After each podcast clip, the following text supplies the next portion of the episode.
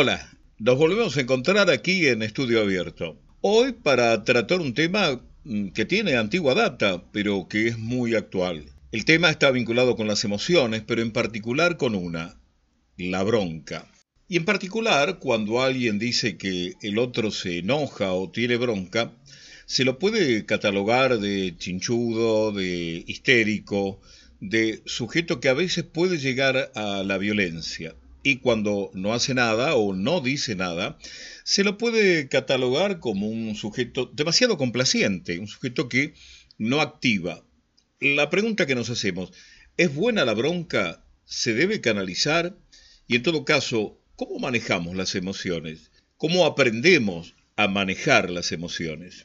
Partimos diciendo entonces que la bronca es una emoción y como tal tiene un sentido y una función. Los especialistas aclaran que nos enojamos cuando vemos frustrado nuestro objetivo y mediante la bronca obtenemos la fuerza necesaria para luchar por la meta que ha quedado trunca.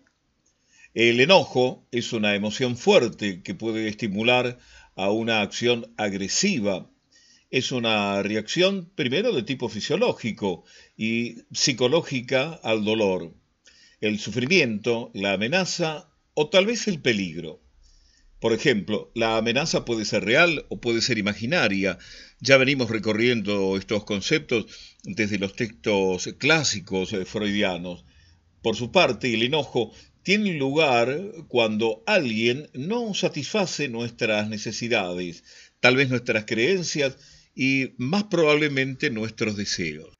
Desde las neurociencias sabemos muy bien que cuando nos enojamos, el organismo se prepara ¿no? en un estado de apronte para un cambio. Aumenta la presión arterial, se aceleran los latidos del corazón, eh, se produce una gran cantidad de adrenalina, se empiezan a generar una serie de movimientos a nivel corporal y se dilatan las pupilas. La mayoría de los especialistas coinciden que si uno se guarda las broncas, esto genera en el organismo una propensión a la enfermedad.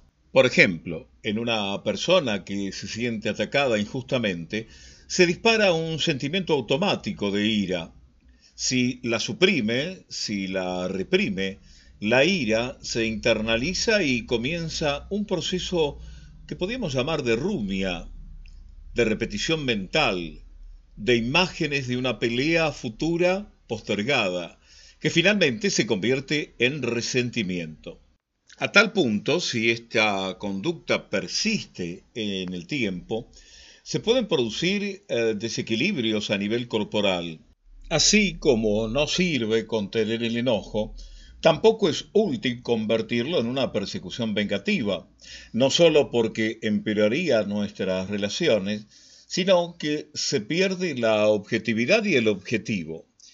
Eh, al decir de la doctora Moreschi, quien persigue a su oponente desplaza su foco de atención hacia él y pierde de vista el objetivo primordial, con lo cual la frustración continúa y se acrecienta la bronca, la ira, el enojo. Queda claro que cada cual responde y manifiesta su enojo como puede.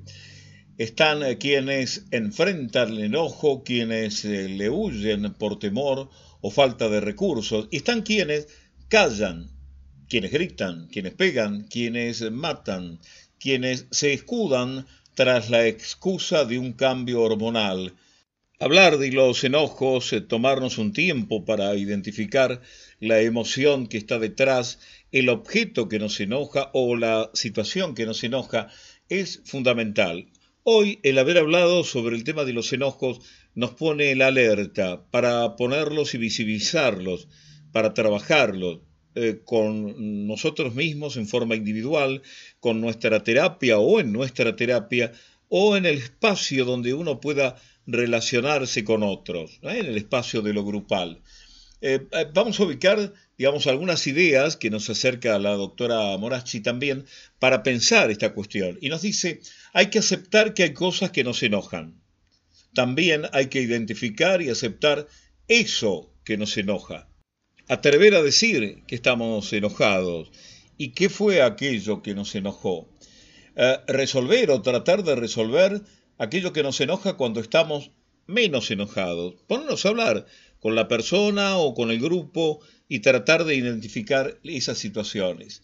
No convertir el enojo en violencia, es decir, no llegar a pasar al acto violento con daño temporal o permanente. Aprender a pedir perdón y a perdonar cuando el enojo fue exagerado o sin sentido. Y por cierto, no sentir culpa por el derecho que tenemos de estar enojados, pero también la obligación de planteárselo al otro y compartir con el otro tal vez las posibles soluciones para trabajar ese enojo. Graciela Díaz Lima, directora del programa Talleres de Reflexión del Hospital Tornú en la ciudad de Buenos Aires, República Argentina, dice que pretender que una persona que no maneja sus emociones controle el enojo o la ira, se relaje y piense antes de actuar, sin realizar un trabajo previo es casi imposible.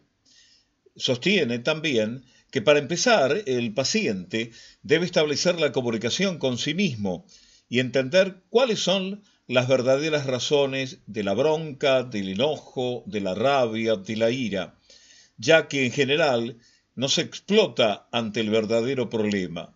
Por el contrario, las situaciones gatillos suelen ser a veces insignificantes, casi pavadas, que no justifican la acción con la bronca, la rabia o la ira desencadenada.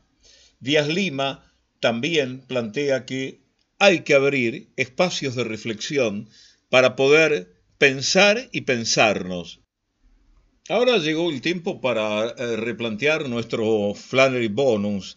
En este caso, una película que también ya tiene sus años y que nos adentra en esta temática de la bronca, la ira, la irrupción de las mismas. La película es Relatos Salvajes, una denominada comedia negra del año 2014. Expone en la película seis historias protagonizadas por un reparto amplio. Ricardo Araguín, Oscar Martínez, Leonardo Sbaraglia, Erika Rivas, Rita Cortese, Julia Silverberg y Darío Grandinetti.